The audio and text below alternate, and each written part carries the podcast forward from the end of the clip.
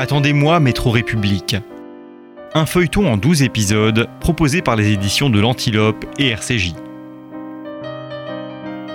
Paris 1941. Arrivée de Pologne dans les années 30, Rachel et Meyer Sokolowski sont pris dans la tourmente de l'occupation. Leur fils Jacques, résistant communiste, participe à des attentats. Recherché par la Gestapo, il se cache.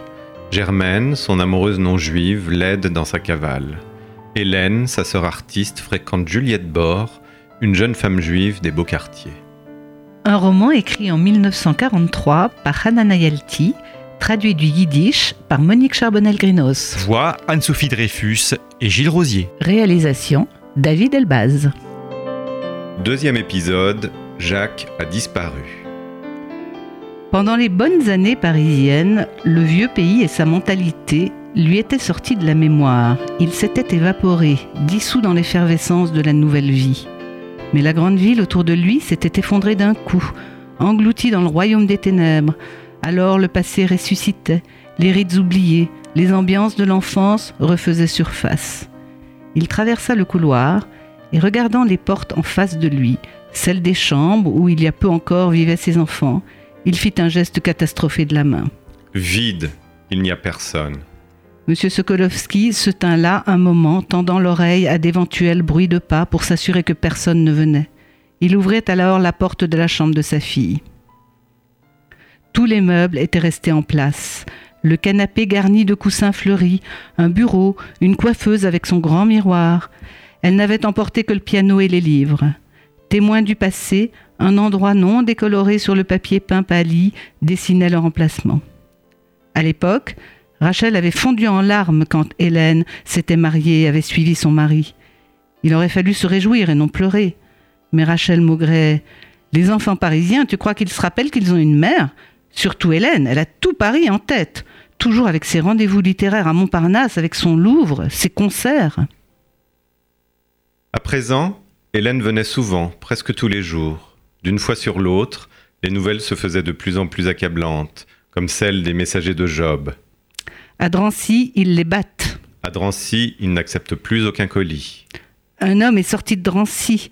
On aurait dit un mort-vivant. Alors ils l'ont relâché. Il a raconté que les gens, là-bas, dormaient sur un tas d'ordures et essayaient de récupérer des épluchures. Et puis, dernièrement, ils ont sorti ce décret sur les otages. On les choisit dans les camps et les prisons. N'importe qui peut se retrouver sur la liste.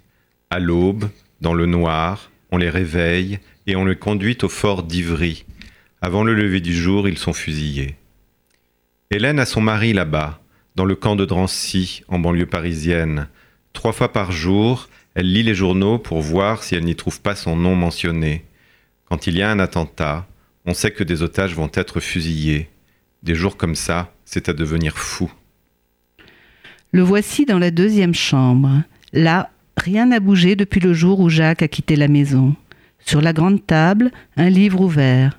Chaque jour, sa mère balaye la pièce, essuie la poussière sur les meubles. Des dizaines de fois, certainement, elle a déplacé ce livre, mais il est toujours posé au même endroit, toujours ouvert à la même page. Le long du mur se dresse un grand meuble à étagères, la bibliothèque de Jacques. Des romans et des œuvres scientifiques en français et en anglais y sont rangés, classés par genre. La belle édition de Victor Hugo qu'on lui a achetée pour sa bar mitzvah. Des romans classiques, Balzac, Stendhal, jusqu'à Zola, que Jacques a rassemblés un à un, des écrivains modernes, des philosophes, des manuels. Ces ouvrages, son père ne les a jamais lus, mais il sait qu'ils renferment le savoir et la sagesse du monde étranger qui l'entoure. Il a toujours eu pour eux respect et considération. Il était alors préoccupé par d'autres problèmes, d'autres ouvrages lui étaient familiers. Il était passé du Talmud à la Haskalah. Les fables de Gordon représentaient à ses yeux le sommet de la poésie moderne. Puis le fil s'était rompu. Son fils avait sauté d'un bond dans ce monde étranger. Ça se comprend.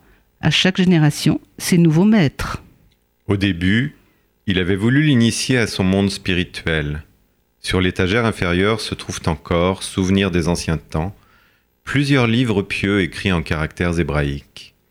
Mais le nouveau l'a emporté, il saisit un petit fascicule sur la planche du bas, une Haggadah de Pessar dont les récits sont lus pendant la Pâque, achetée à Paris au Plazzo chez Madame Speiser. Un petit livre tout mince avec le texte en hébreu et une traduction française en regard, orné de gravures médiévales représentant les plaies d'Égypte, Moïse et Aaron dans le palais de Pharaon, le bâton transformé en serpent. D'un coup, il referma le livre et tendit l'oreille. Il avait perçu un léger bruit de pas dans la pièce voisine. Quelqu'un était entré par la cuisine. Il se dirigea vers le couloir, et la porte étant ouverte, il vit Hélène passer d'une pièce à l'autre, comme si elle cherchait quelqu'un. Bonjour papa, dit-elle en s'arrêtant à l'entrée de la chambre. Maman n'est pas là? Elle est au ravitaillement. Comment ça va, ma fille? Hélène garda le silence. Sokolovski l'examina pendant un moment. Il avait toujours été fasciné par sa fille. Il l'avait vue s'épanouir et devenir une vraie citadine, une parisienne pétillante et lancée. Mais ces derniers temps, ses yeux exprimaient une tristesse muette, ses joues avaient perdu leur couleur. À présent, elle lui rappelait plutôt une jeune juive en train de réciter la bénédiction sur les bougies du Shabbat. Le père vit immédiatement sur son visage que quelque chose s'était passé. Il y a du nouveau? Oui, les nouvelles sont plus mauvaises de jour en jour. Qu'est-ce qu'il y a encore, ma fille? Tu as entendu parler du dernier attentat boulevard de Magenta? Sokolovski sentit une peur diffuse s'éveiller en lui. Une idée lui traversa l'esprit. Jacques il s'efforça de parler calmement, sans quitter sa fille des yeux. Attendez-moi, Métro République. Un feuilleton en 12 épisodes proposé par les éditions de l'Antilope et RCJ. Un roman écrit en 1943 par Hanana Yalti, traduit du yiddish par Monique Charbonnel-Grinos.